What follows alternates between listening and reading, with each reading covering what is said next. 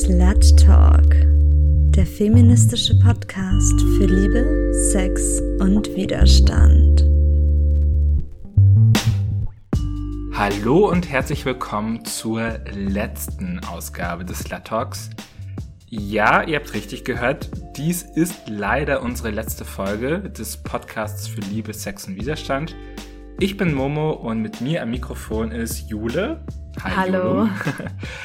In dieser Folge nehmen wir Abschied. Wir erklären, warum wir zu der Entscheidung gekommen sind, die Radiosendung nicht mehr weiter zu produzieren. Wir stellen euch zudem oder deswegen auch nochmal unsere alten Lieblingsfolgen vor und blicken auch in die Zukunft und stellen euch am Ende der Sendung unsere NachfolgerInnen für den Sendeplatz hier bei Radio Lora vor.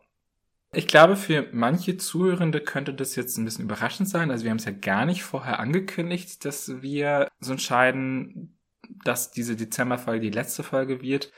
Aber als erstes wollte ich dich fragen, Jule, bist du dann genauso traurig wie ich? Ich bin unfassbar traurig. Ich werde auch, glaube ich, eine Zeit brauchen, um es zu verstehen. Es ist so, man ahnt, dass dieser Abschied kommt, man wusste, dass dieser Abschied kommt, aber wir müssen eigentlich fast schon das Thema wechseln, damit ich hier nicht anfange zu flennen. Momo, wie geht's dir? Ja, es ist halt total die Konstante gewesen in den letzten ja mehr als drei Jahren. Ähm, also wir, das ist jetzt unsere 45. Folge, glaube ich. Wow. Und wenn wir das mal auch so äh, ans Stück hängen würden, wir haben dann 45 Stunden, Zeitstunden Content geliefert. Klar, da war Musik und so dabei, aber krass, ne? Also wir könnten ja, keine Ahnung, nach Peru fliegen und die ganze Zeit Sluttalk hören. wir sollten vielleicht als erstes mal nochmal erklären, warum wir uns entschieden haben, dass wir dieses doch Herzensprojekt jetzt einstellen. Und die Antwort lässt sich eigentlich mit ja zwei Aspekten ähm, geben. Und zwar das eine ist, dass es halt wahnsinnig viel Arbeit ist. Also wir machen das natürlich alle ehrenamtlich. Wir haben alle einen Beruf nebenbei oder irgendwie Familie oder was auch immer. Und ähm, so eine Radiosendung macht sich halt eben nicht von alleine. Und auch gerade dieses Schneiden, das kostet sehr, sehr viel Zeit. Wir haben auch entschieden, dass wir das jetzt nicht weiterführen wollen und irgendwann ist wirklich die Luft raus, sondern wir haben es auch entschieden, dass wir zu einem Zeitpunkt das beenden wollen, ja, wo wir noch zufrieden sind mit der Qualität der Folgen. Absolut. Wir haben ja immer vorher ein ganzes Konzept geschrieben. Wir haben uns überlegt, wen wir einladen, haben uns mit Themen weiter auseinandergesetzt, Recherche betätigt. Und bevor das hier auf einmal ein Podcast wird, der schlecht recherchiert und schlampig geschnitten ist, sehen wir lieber ein, dass wir das gerade nicht so stemmen können, dass wir dann immer noch zufrieden wären. Weil es ist unser Baby und das darf man dann irgendwie nicht vernachlässigen und runterkommen lassen. Total, total. Also ein anderer Aspekt ist auch einfach, dass unser Leben, also das Leben der Menschen, die diesen Podcast eben produziert haben, verändert hat auf verschiedenste Arten und Weisen. Das würde ich auch jetzt gar nicht so im Detail ähm, ausführen. Und wir haben halt gesagt, so, okay, wir setzen jetzt hier einen Cut, geben den Sendeplatz in beste Hände. Das erfahrt ihr aber dann erst am Ende dieser Folge, wer da uns ähm, ja nachfolgt. Und ja, wir werden in dieser Folge jetzt unsere alten Lieblingsfolgen wieder so aus der Schublade nehmen, euch äh, sagen, welche Folgen das sind, damit ihr sie auch easy nachhören könnt. Und äh, genau, wer stellt diese Folgen vor? Eine Slut ähm, aus dem Slutvlog-Orga-Team, aus dem Slut-Talk-Team. Und äh, ich glaube, den ersten Vortrag oder die erste Präsentation stellst du jetzt wiederum vor. Genau, ich darf die wundervolle Anna ansagen. Anna hat diesen Podcast gegründet und hat uns nach und nach mit äh, ins Universum gezogen und ich verdanke Anna unfassbar viel. Wir haben ähm, den ersten Corona-Lockdown ganz viel Zeit zusammen verbracht, in der Anna mir gezeigt hat, wie man schneidet. Alles online tatsächlich. Äh, mit unfassbar viel äh, Liebe und Verständnis ihrerseits hat sie mich in diese Technikwelt eingeführt und meine Podcast-Laufbahn quasi gestartet und hat auch dazu beigetragen, dass wir alle so aus uns rausgegangen sind. Weil hättest du mir, bevor ich beim Slutwalk war, ein, ein Mikro in die Hand gegeben, hätte ich niemals so losgeredet, wie ich jetzt einfach losrede. Möchte ich an dieser Stelle auch nochmal ganz doll von Herzen ein Danke an Anna sagen, die uns da auch alle motiviert hat, zu ihr in die Folgen zu Besuch zu kommen, die uns gesagt hat, ey, ihr schafft es zu schneiden und ohne die wir niemals bis Folge 45 gekommen wären. Genau, dann kommt jetzt hier der Ausschnitt von Anna. Hallo, eure Anna hier. Ja, meine Lieblingsfolge ist tatsächlich die allererste Slut Talk Folge. Das böse Wort mit F hieß die, glaube ich. Es ist meine Lieblingsfolge gar nicht so sehr, weil die irgendwie inhaltlich so besonders ist, sondern weil damit wahnsinnig viele schöne Erinnerungen verbunden sind, wie wir damals zum ersten Mal im Studio bei Radio Lora saßen und dieses Ding so ganz spartanisch irgendwie aufgenommen haben. so total naiv einfach drauf losgequatscht haben, alle total aufgeregt waren und alles zigmal neu aufnehmen und super äh, aufwendig schneiden mussten. Genau, und äh, deswegen ist das meine Lieblingsfolge. Einfach wegen dem sentimentalen Wert, würde ich sagen. Und jetzt kommt der Ausschnitt aus der allerersten Folge. Synonym für Schlampe. Blasebalg, Bumsklumpen, Bückstück, Bürobarbie fand ich auch sehr interessant. Dorfmoped oder Dorfmatratze, Fickschinken, Fickfotze, Hartgeldnutte, Rudelfotze, Samenklo, Spermakübel oder Straßenfleisch. Was mich in diesem Zusammenhang noch interessiert, kennt ihr vielleicht männlich konnotierte Äquivalente zum Begriff Schlampe? Also gibt es einen Begriff, der für Männer ähnlich benutzt wird wie für Frauen das Wort Schlampe? Fällt euch da was ein?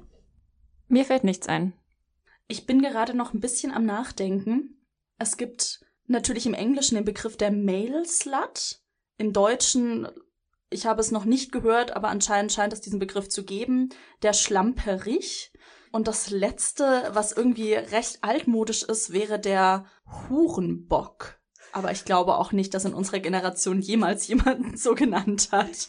Also nein, du hast recht, das ist ähm, tatsächlich fast ausschließlich auf Frauen gemünzt. Also der Begriff Mailslut, sprich männliche Schlampe auf Deutsch, den habe ich auch schon ein paar Mal gehört. Aber das ist ja eigentlich kein männliches Wort. Also es ist halt ein weibliches Wort im männlichen Kontext benutzt. Was, wie ich finde, nur wieder zeigt, dass ähm, männliche Sexualität nicht mit den gleichen Regeln belegt ist wie weibliche und eben auch nicht dazu benutzt wird, Menschen zu degradieren. Und das ist genau das, was ich an unserem Podcast und vor allem an Anna so geliebt habe. Also Anna aka Karate Kid, die einfach kein Blatt vor den Mund nimmt und einfach ausspricht, was wir alle denken und fühlen. Großartig.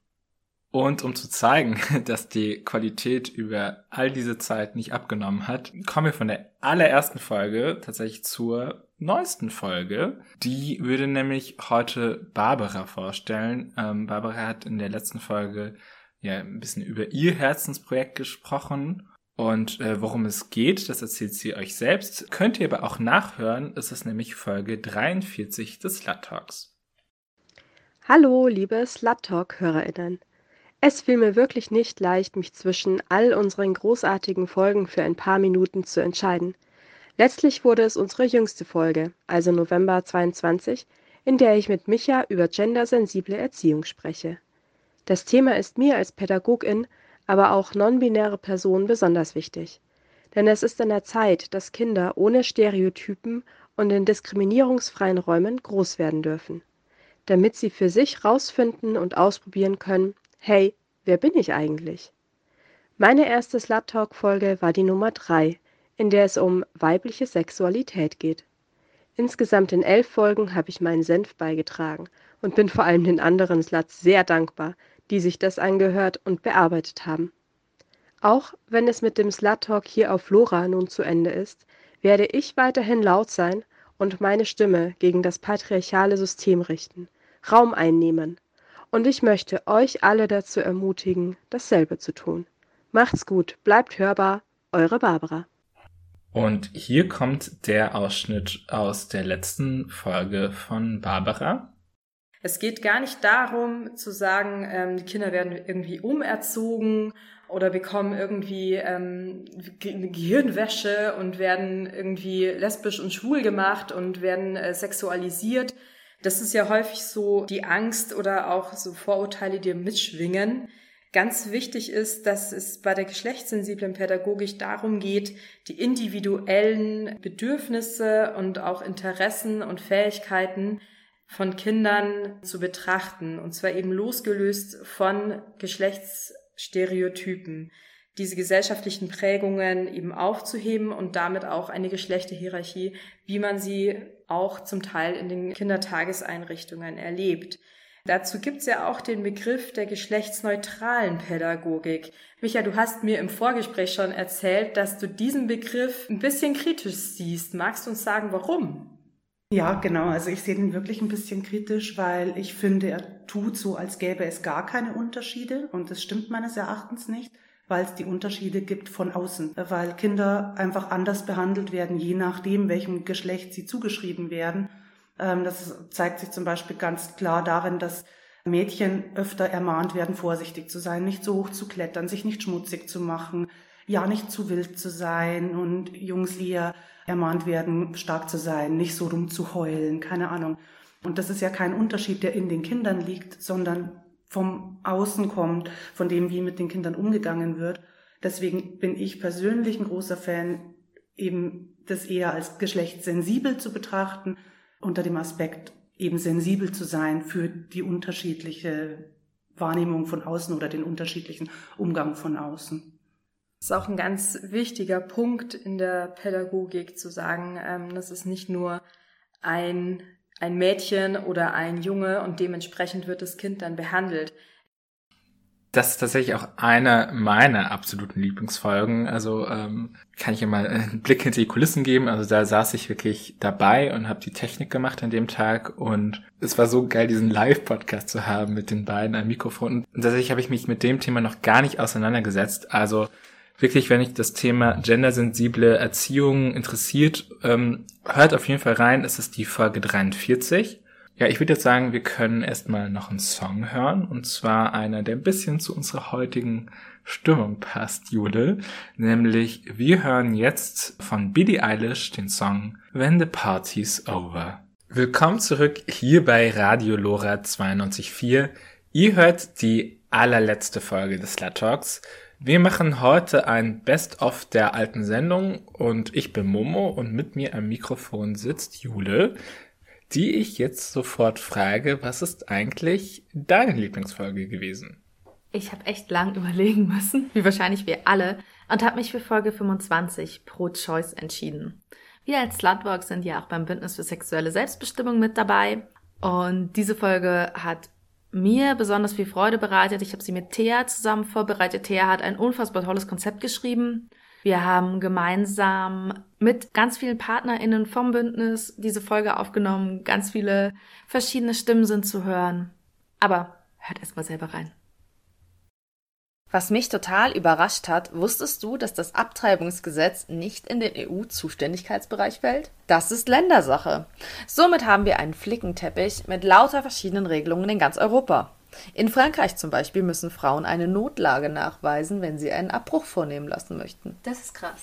Wie ihr wahrscheinlich in den Medien gehört habt, ist in Polen aktuell das härteste Gesetz in Kraft getreten. Da muss eine Schwangerschaft ausgetragen werden, sogar wenn das Kind nicht lebensfähig ist. Das ist medizinisch totaler Wahnsinn. Ja, selbst bei schwersten Behinderungen oder wenn es erwiesenermaßen eine Totgeburt wird, musst du die Schwangerschaft fortsetzen. Das ist auch aus psychiatrischen Gründen extrem fragwürdig. Absolut. Gleichzeitig ist es wiederum in den Niederlanden so, dass du nach einem Arztbesuch und fünftägiger Bedenkzeit bis zur 13. Woche unter bestimmten Umständen sogar kostenlos einen Schwangerschaftsabbruch vornehmen lassen kannst. So kommt es, dass circa ein Drittel der Spätabtreibenden der Deutschen dorthin fahren. Es gibt ja so einen richtigen Tourismus. Absolut. Ich habe sogar mal aufgeschnappt, dass es in Dänemark mittlerweile übernommen wird für polnische Staatsbürgerinnen. Und es gibt einen Verein, Abortion Without Borders, in Deutschland bekannt als Abtreibung ohne Grenzen. Das ist eine Vereinigung aus sechs verschiedenen Vereinen, die betroffenen Menschen mit Uterus hilft, an Hilfe im Umland zu kommen. Die kümmern sich zum Teil komplett um den Flug, die Unterbringung, die gesamte Orga. Das hört sich ganz toll an. Gleichzeitig denke ich mir, oh mein Gott, wie muss die Vorstellung sein, du hast diese Situation und dann wirst du erstmal weggeflogen also es ist, so toll es auch ist, dass es diese Vereinigung gibt, muss man sich überlegen, dass es dann polnische Frauen gibt, die zur Abtreibung in die Niederlande geflogen werden. Ja, das ist krass. Insgesamt ist natürlich auch der Standort, an dem man lebt, so ein wahnsinnig maßgeblicher Punkt in der ganzen Diskussion, weil wie wir gerade gehört haben, ist ja ein, also ein Flickenteppich ist ja nichts dagegen so ungefähr. Und wir wollten dann auch mal Erfahrungsberichte aus anderen Ländern einbringen und deswegen haben wir Freundinnen gefragt, einmal in Bosnien-Herzegowina und einmal in Irland lebend die uns ein bisschen was über die Situation vor Ort berichtet haben. Damit es sprachlich auch verständlich ist, haben wir das übersetzt und damit nicht immer nur wir reden, hat es jetzt einfach jemand vom Slutwalk vorgelesen. Jede Frau in Bosnien und Herzegowina hat gesetzlich verankert das Recht auf Abtreibung. Diese Gesetzgebung wurde vom vorbestehenden Jugoslawien übernommen, welches 1974 als erstes Land der Welt das Menschenrecht in ihrer Verfassung verankerte, frei über die Geburt von Kindern zu entscheiden. Abbrüche, die auf Antrag einer schwangeren Frau bis zum gesetzlichen Alter des Fötus von zehn Wochen durchgeführt werden, werden bezahlt und sowohl in öffentlichen Gesundheitseinrichtungen als auch in privaten Kliniken und Praxen durchgeführt. Ein Abbruch, durchgeführt mit lokaler Betäubung, kostet 50 Euro. In einer Vollnarkose oder mit der Abtreibungspille belaufen sich die Kosten auf ca. 100 Euro.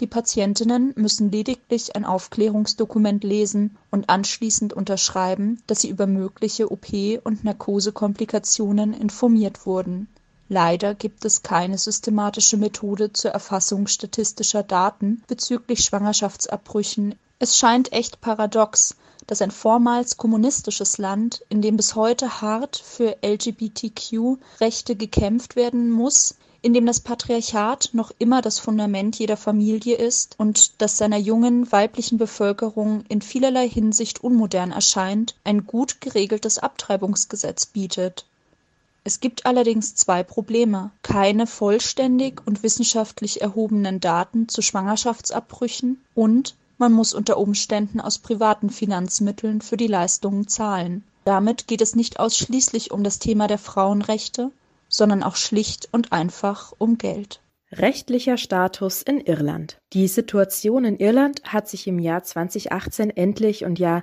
verhältnismäßig spät erst geändert. Damals wurde abgestimmt zum sogenannten damals bestehenden Änderungsantrag des Eighth Amendment, um unter bestimmten Umständen den Weg für die Legalisierung der Abtreibung zu ebnen. Der Eighth Amendment besiegelte eins der strengsten Abtreibungsgesetze der Welt. Das Gesetz galt auch bei Vergewaltigung, Inzest, Gefährdung der Gesundheit und schweren oder lebensbedrohlichen Fehlbildungen des Fötus. Das Recht, eine Schwangerschaft abzubrechen, hatten nur Frauen, deren eigenes Leben bedroht war. Entschieden sich die Frauen für eine Abtreibung, drohten ihnen bis zu 14 Jahre Haft. Denn mit der Befruchtung der Eizelle genoss diese das gleiche Lebensrecht wie die Mutter. Genaue Zahlen habe ich leider nicht, aber jährlich sind hunderte Frauen zum Schwangerschaftsabbruch nach England gereist.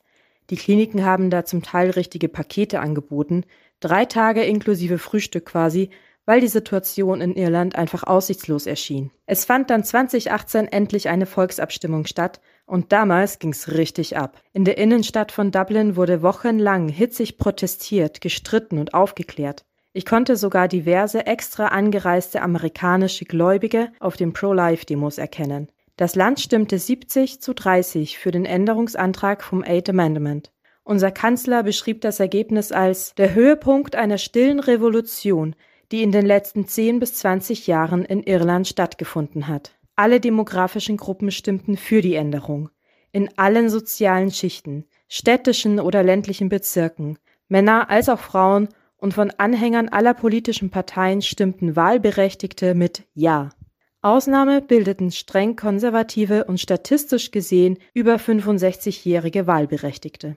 Ich fand es damals super interessant, weil ich selber ungeplant schwanger war und natürlich das Thema relevant war. Zwischen meinen Wohnsitzen in Irland und Deutschland war die Situation so oder so unterschiedlich, aber beide nicht gut geregelt und eine freie Möglichkeit, diese Entscheidung zu treffen, gab es irgendwie nirgendwo. Erlaubt sind heute Abtreibungen bis zur zwölften Schwangerschaftswoche, im Fall von lebensbedrohlichen Missbildungen auch später. Bis zur neunten Woche finden die durch zwei Tabletten eingeleiteten Eingriffe in Hausarztpraxen, zwischen der neunten und zwölften Woche in Kliniken statt. Unabhängig von Gründen können sich Frauen an alle Einrichtungen wenden, die Abortion Services anbieten. Auf einer eigens eingerichteten Website und via Hotline können alle Frauen und Mädchen erfahren, an wen sie sich wenden können.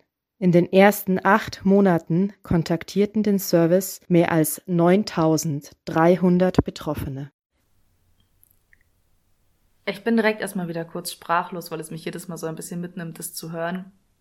Thea und ich gehen immer noch engagiert zu den Bündnistreffen und kämpfen mit dem Bündnis und mit allen Sluts dafür, dass ein Schwangerschaftsabbruch weiterhin eine freie Entscheidung in Deutschland sein kann.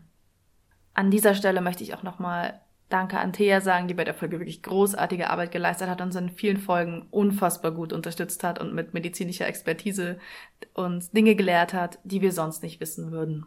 Die nächste Repräsentantin ist Cora. Genau, Cora hat eine Folge ausgesucht, um die wir uns fast schon streiten mussten. Es ist nämlich unsere Folge zum Thema Porno.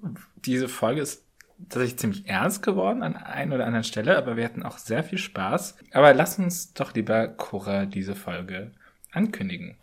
Hi, Cora hier. Ich musste tatsächlich gar nicht lange überlegen, welche Folge ich als meine Lieblingsfolge auswähle, weil ich und auch einige andere im Team die sechste Folge mit dem Titel Wir wollen Porno besonders feiern. Aber die hat für mich auch nochmal eine besondere Bedeutung, weil ich den Slutwalk erst gar nicht wirklich kannte.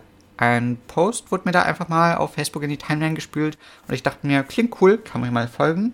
Dann habe ich gesehen, dass es da auch einen Podcast gibt und habe direkt die ersten paar Folgen durchgehört. Und gerade am Ende der Porno-Folge gab es noch den Aufruf, dass wenn Leute Lust haben, beim Slutwalk mitzumachen, sie sich gerne einfach melden können. Und da die Folge so unfassbar witzig und das Team einfach total sympathisch gewirkt hat, dachte ich mir, da will ich mitmachen und seitdem bin ich im Team. Die Folge besteht am Anfang aus einer Zusammenfassung der wissenschaftlichen Studien zum Thema Pornografie. Danach hat, gab es ein super spannendes Interview mit einer Aktivistin für fairen Porno. Und dann haben wir uns zusammengesetzt, äh, was noch Jude, und haben zusammen äh, Pornos geguckt. Und wir haben uns entschieden, dass wir uns schöne Pornos, also Pornos, die wir selbst gut fanden und Pornos, die wir leider auch problematisch fanden, anschauen. Und daraus hört ihr jetzt einen Zusammenschnitt. Beim dritten Film handelt es sich um einen Lesbenporno. Wir sehen zwei Frauen, die in Dessous auf einem Bett sitzen und sich gegenseitig Fragen stellen. Wird eine Frage falsch beantwortet, muss ein Kleidungsstück ausgezogen werden. Als beide nackt sind, werden die Darstellerinnen auch intim miteinander. Okay, also ich ich finde es schön, dass die beiden überhaupt noch relativ angezogen auf diesem Bett sitzen, noch nicht miteinander rumfummeln, sondern irgendwelche Fragespielchen spielen und miteinander rumblödeln. Also das finde ich gerade ehrlich gesagt ganz erfrischend nach den anderen Filmen. Das ist dieses Curly-Szenario. Zwei heiße Frauen sitzen im Dessous auf dem Bett und gleich fangen sie eine Kissenschlacht an oder so. Das ist so das, was in meinem Kopf abgeht. Mich hat es direkt an Playboy Bunnies erinnert, an so ein Bunny-Szenario. Beide sind blond, sie haben total viel Spaß miteinander, kichern die ganze Zeit, sie hüpfen und die Brüste hüpfen mit. Alles ist fröhlich. Ich möchte auch nochmal daran erinnern, dass dieses Video Real Lesbian Sex heißt. also nur im Hinterkopf behalten. Also es ist ja auch für die Show. Also ich meine, nur weil du eigentlich weißt, wie es richtig geht, weißt du ja trotzdem, dass du im Porno ganz anders das machen musst, weil du musst ja für die Kamera musst du halt immer alles sichtbar machen. Wenn du an einem Nippel rumleckst, kannst du dich nicht mit deinem Gesicht vergraben. Okay, man hat aber wirklich langsam so ein bisschen dieses Gefühl, dass da zwei Hetero-Frauen gemeinsam auf dem Bett sitzen und sich das erste Mal, es hat was von Doktorspielen. Man guckt jetzt mal, was ist beim anderen da unten, jetzt darf man es das erste Mal anfassen, wir zupfen mal ein bisschen. Oh cool, an der Schamlippe kann man zupfen. Es hat ein bisschen was von Briefmarken ablecken. Oder sich über den Finger lecken und dann die Vagina der anderen. Eine Seite umblättern. genau. Ich bin insgesamt total begeistert von diesen Aerobic-Stretch-Übungen in Richtung der Kamera parallel beim Sex. Ich glaube, ich habe noch nie in meinem Leben meinen Fuß gegriffen und mein Bein weggestreckt beim Sex. Es tut mir leid, ich nehme alles zurück, was ich gesagt habe. Keine dieser beiden Frauen hat jemals mit einem anderen weiblichen Körper privat gespielt als mit ihrem eigenen. Es ist halt voll auf den hetero-männlichen Zuschauer ausgelegt. Absolut. Also egal, was sie tun, sie schauen dabei dermaßen perfekt vom Körper her in die Kamera, dass wir auch ja möglichst viel und einen besten Blick auf die Brüste und ihre ähm, Vulven haben. Und am besten fallen die Haare dabei noch perfekt und es ist hat sehr viel von einem Fotoshooting. Sehr wenig Sex und sehr wenig ja. lesbisch, gell? Ja, wir hatten echt eine schöne Zeit. Und äh, weißt du, was auch immer schöne Zeit bringt? Gute Überleitung. äh, Musik von Taylor Swift. Die, die uns kennen, wissen, dass ganz viele Slutwalk-Orga-Menschen äh, große Taylor Swift-Fans sind. Und jetzt kommt auch ein Song von ihr. Willkommen zurück hier bei Radio Lora 92,4 beim Slut Talk, dem feministischen Podcast für Liebe, Sex und Widerstand. Ihr dürft heute mit uns ein Best-of unserer Lieblingsfolgen hören, um dem Slut Talk nochmal gebührend zu verabschieden. Mit mir am Mikrofon sitzt Momo. Momo, was ist eigentlich deine Lieblingsfolge? Meine Lieblingsfolge ist die Folge zu männlichen Opfern, also männlichen Opfern von sexualisierter oder häuslicher Gewalt. Was mir häufig passiert ist, oder was uns allen, glaube ich, häufig passiert ist, wenn wir irgendeine Slutwalk-Aktion machen, dass Leute zu uns kommen und irgendwie sowas sagen wie, ja, was ist mit den Männern? Und diese Menschen, wenn man ehrlich ist, die interessieren sich null für männliche Opfer die wollen uns nur ins Bein pinkeln. Aber es ist schon irgendwie was Wahres dran, dass man irgendwie selten über das Thema männliche Opfer redet. Was, was ich meine? Also es kommt irgendwie so im feministischen Diskurs kaum vor. Ich weiß noch, dass wir vor der Folge zusammengesessen haben und überlegt haben, ob wir diese Folge überhaupt machen können, mhm. weil man direkt an diese ganzen Not All Man Geschichten denkt und äh, an diese ganzen Männerrechtler, mit denen wir überhaupt nicht in einen Topf geworfen werden wollen. Aber man muss durchaus auch zugeben, dass auch Männer Opfer von Gewalt werden. Genau, und wir wollten eben das Thema nicht bei diesen Leuten lassen, sondern wir wollten halt fair drüber sprechen, auch mit einem wissenschaftlichen ähm, ja, Background, mit einer Recherche. Und dazu hört ihr jetzt ein paar Zahlen aus ähm, meiner Lieblingsfolge, Folge 23, zu männlichen Opfern. Kommen wir eigentlich gerade nochmal zu, zum nächsten sehr, sehr krassen Thema, also männliche Opfer von sexualisierter Gewalt. Ich wollte erstmal schauen, wie häufig kommt das eigentlich vor. Und ich habe mal einen Blick in die polizeiliche Kriminalstatistik von 2019 geworfen.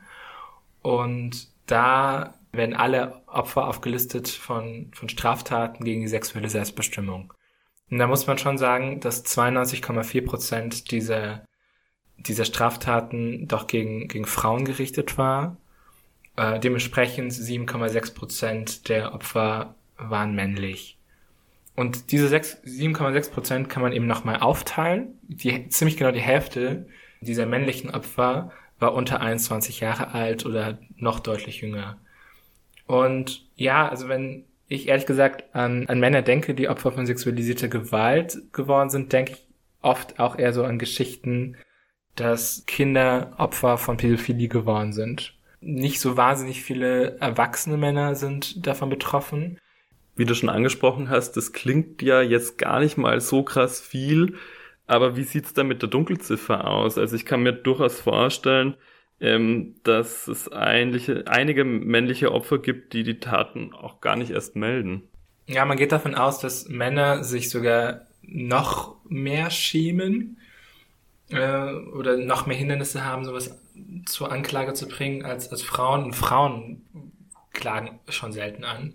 Zum einen ist es so ein bisschen, dass Männer die Opfer von, von Frauen geworden sind, dass sie sich ja so entmännlicht fühlen davon. Also dass sie, ähm, ja, weil eben gerade diese Rollenverteilung so unterschiedlich geworden ist. Und wenn die Täter männlich waren, ähm, haben die haben heterosexuelle äh, männliche Opfer oft da Angst, als schwul zu gelten oder Homophobie zu erleben. Also es geht halt nochmal um diese, diese Männlichkeit. Also das große Problem hier ist, ja, wie bei vielen Dingen, die toxische Männlichkeit. Wenn ich gerade nochmal so höre, fällt mir selbst auf, wie nervös ich war. Und es lag auch daran, dass in dieser Folge Opfer zu Wort gekommen sind und ich hatte wahnsinnig Angst, denen nicht gerecht zu werden. In dieser Folge war auch vom Münchner Informationszentrum für Männer ein Experte da und hat auch noch über das Thema geredet. Also wenn euch das Thema interessiert, ähm, hört die Folge 23. Ja, eine unbedingte Hörempfehlung, genauso wie für Theas Lieblingsfolge, die Folge über genderspezifische Medizin. Ich durfte auch an dieser Folge mitarbeiten und es war wie immer eine große Ehre. Mit ganz vielen medizinischen Fakten und Theas Liebe zum Detail hören wir jetzt auch gleich rein.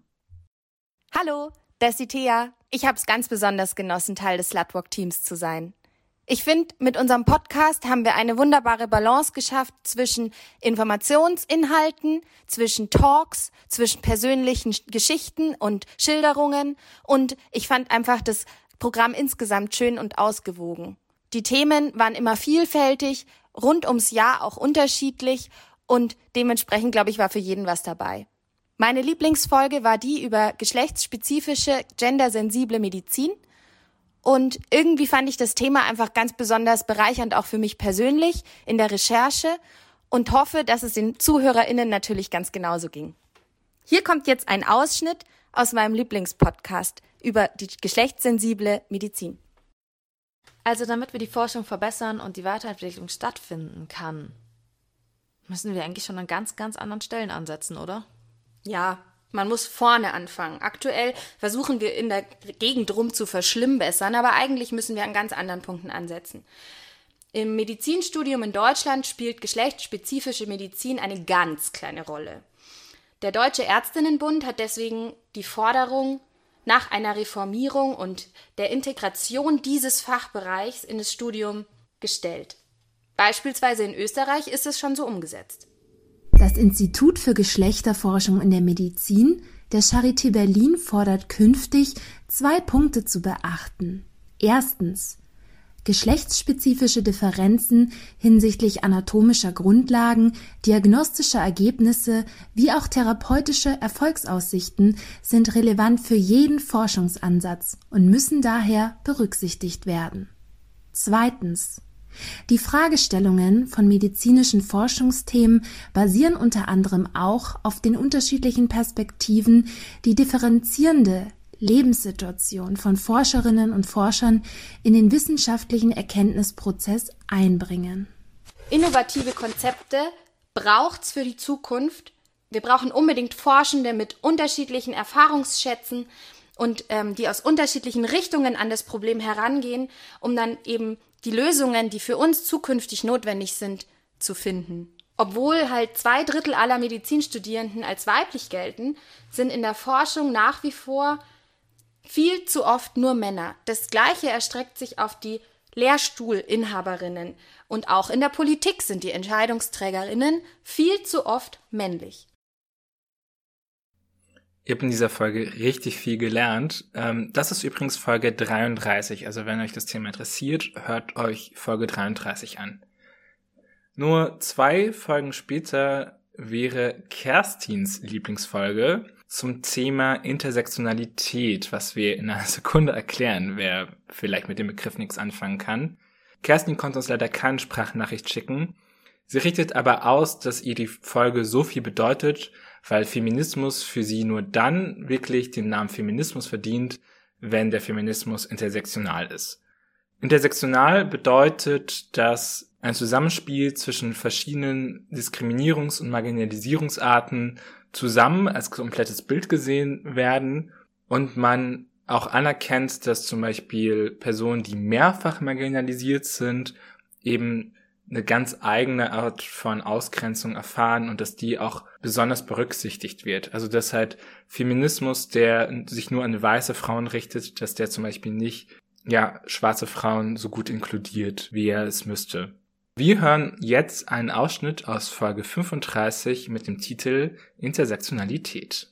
Ich habe den Begriff von, muss vielleicht sechs, sieben Jahre her gewesen sein, habe ich den im Kontext auch von ähm, schwarzen feministischen Aktivistinnen äh, gehört und war sehr erleichtert, einen Begriff zu haben, der mir hilft, Dinge meiner Realität nachvollziehen zu können, weil ich diese Dinge natürlich vorher wusste. Mir war klar, ich werde, wenn ich diskriminiert werde, ist es oft ein Zusammenhang aus Rassismus und Dickfettfeindlichkeit und Misogynie, aber ich hatte nicht die Begrifflichkeit dazu, um das wirklich zu benennen. Und ähm, indem ich Intersektionalität als Konzept kennengelernt habe und teilweise begriffen habe, konnte ich einfach für mich selber auch darstellen, was meine Identität bedeutet, wovon ich tatsächlich betroffen bin. Das hilft mir sehr dabei, ein bisschen besser damit klarzukommen, weil ich verstehe, ich bin damit nicht alleine. Das ist nichts, was ich mir selber irgendwie einbilde, in Anführungsstrichen, weil die Mehrheitsgesellschaft ist ziemlich gut darin, uns und uns glauben zu lassen, dass wir das Problem sind.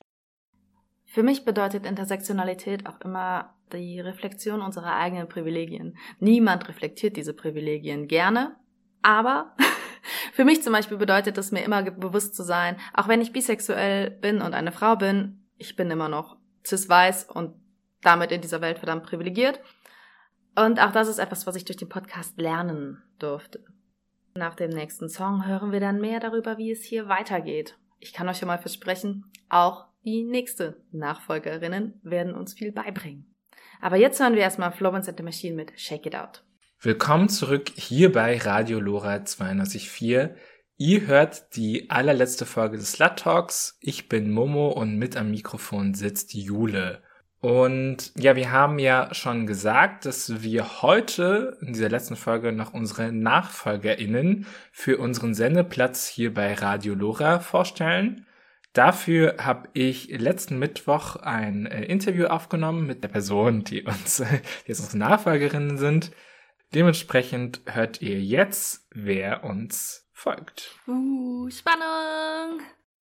Ich habe die Ehre, jetzt die Person vorzustellen, deren Verein den Slut Talk Sendeplatz übernimmt. Hallo liebe Nina, ich freue mich ja wahnsinnig, dass ihr die NachfolgerInnen unseres Sendeplatzes seid. Magst du dich und euren Verein K.O. kein Opfer mal vorstellen?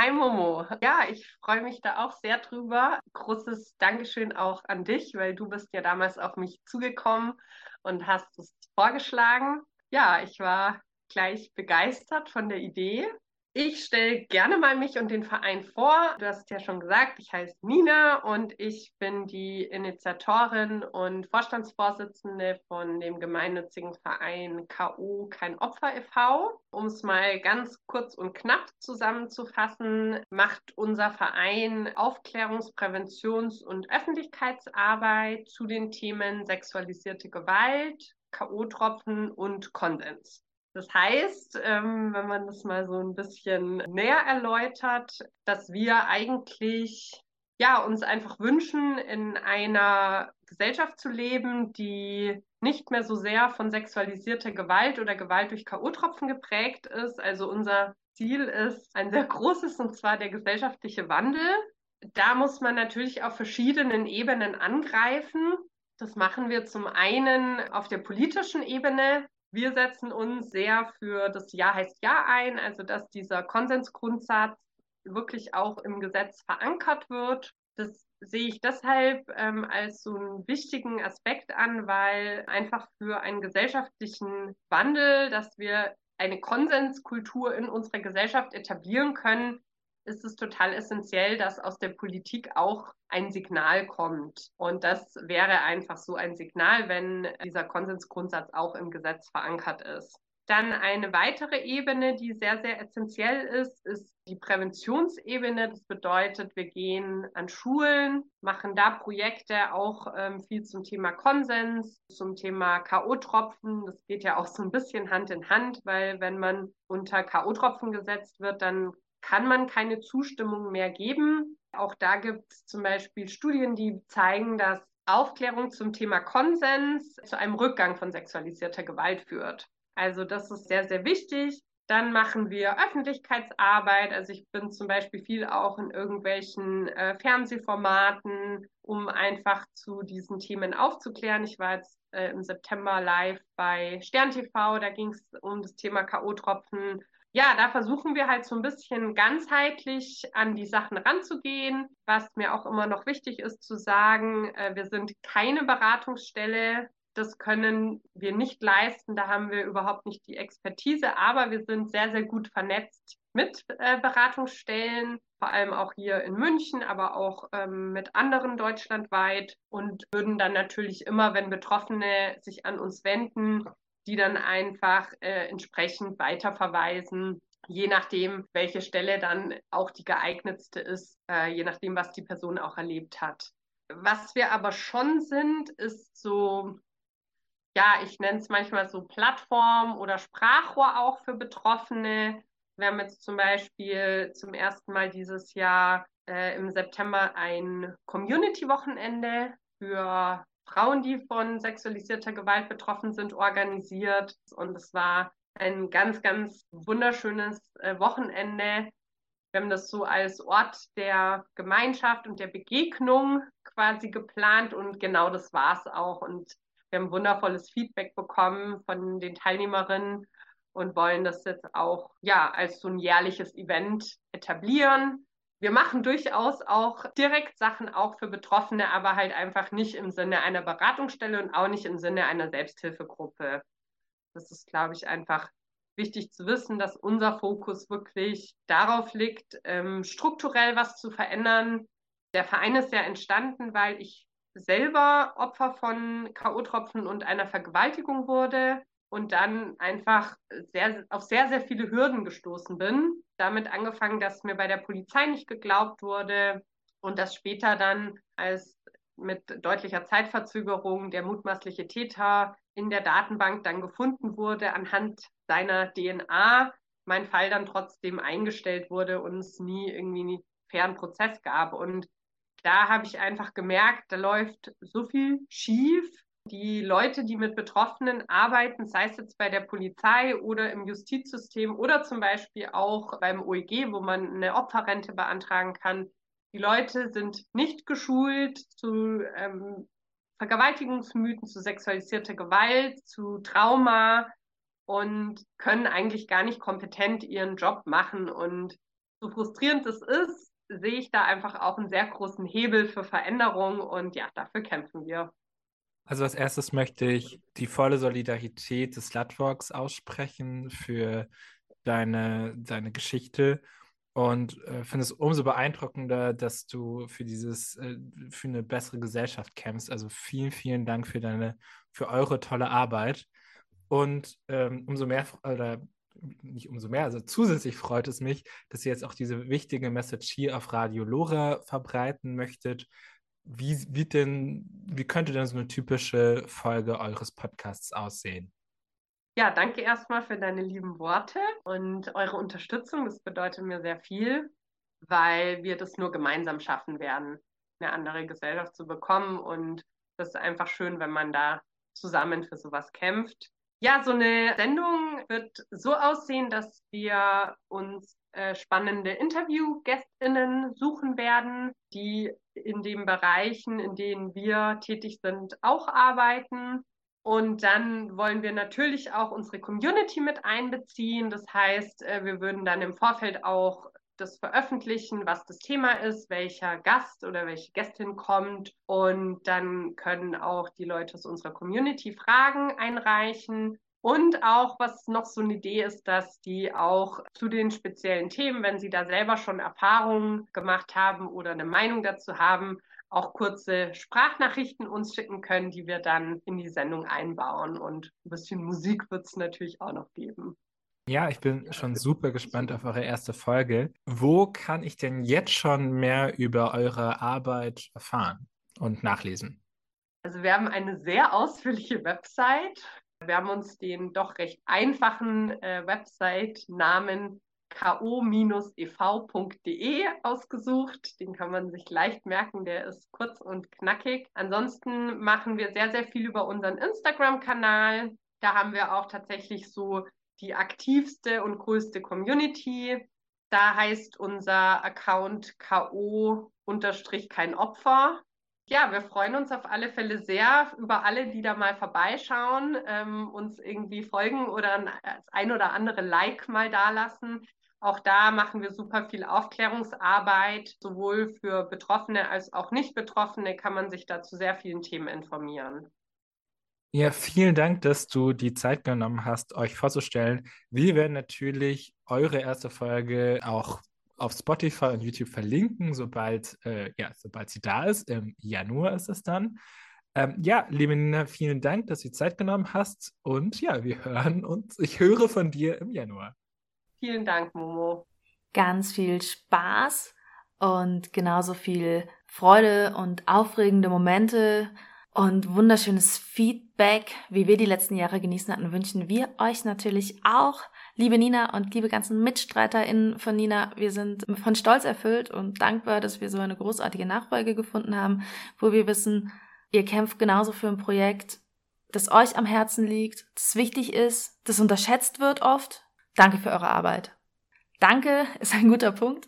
Zu guter Letzt haben wir nämlich sehr, sehr viel Verstärkung von verschiedenen Expertinnen und Gruppierungen hier aus München bekommen, bei denen wir uns auch bedanken möchten. Ganz viel Liebe geht in das Querfilmfestival München, an den Musikpodcast Ciao Kakao und an den Frauennotruf in München. Wir bedanken uns bei Pro Familia, beim Münchner Informationszentrum für Männer, beim Sexshop Kollektiv Consent Calling hier in München, an die Expertinnen Cosima Siegling, Claudia Wilger, Elena Wolf, Muriel Eichberger, Mino Busso, Dunja Robbins, Silva Heutle, Murali Perumal, Kara Walter und Judith Schreier. Genauso Dank geht an Marie Bohneleit, Inga Klaas, Dr. Leutner, die Krankenpflegerin Sarah, Whipley und Marty. Vielen Dank an das Team hinter dem Slut Talk, ehemalig wie aktuell, die mit uns hier am Mikro saßen. Wundervolle Menschen wie Caro, Marie, Holger, Paddy, Sophie, Nicole, Charlotte und Anita. Und natürlich dem Radiosender, der das alles ausstrahlt. Vielen Dank an Radio Lora 92,4. Ich möchte persönlich auch nochmal ganz, ganz vielen Dank sagen an Momo und Cora. Denn all diese Technik in den letzten Jahren ist unfassbar oft an diesen beiden Personen hängen geblieben. Und wir müssen ganz ehrlich sagen, wenn ich daran denke, wie auch die beiden uns den Arsch gerettet haben, haben sie ja ein ganz besonderes Danke verdient. Das allergrößte Danke gebührt allerdings Anna. Anna, wir danken dir dafür, dass du diesen Podcast geschaffen hast. Wir danken dir für die wunderbare Zeit, dafür, dass du uns eine Stimme gegeben hast. An alle Zuhörenden, ihr könnt Radio Lora gerne mit einer Spende unterstützen. Mehr Informationen dazu findet ihr auf lora924.de. Wenn ihr jetzt die alten Folgen nachhören wollt, die wir heute so vorgestellt haben oder andere, könnt ihr das gerne tun, indem ihr einfach den Slut Talk auf Spotify oder YouTube sucht. Mehr Informationen zu Slutwalk München generell gibt's zum Beispiel auf Instagram bei slutwalk-münchen, München mit UE. Und nun zu unseren allerletzten Worten. Bleibt schlampig!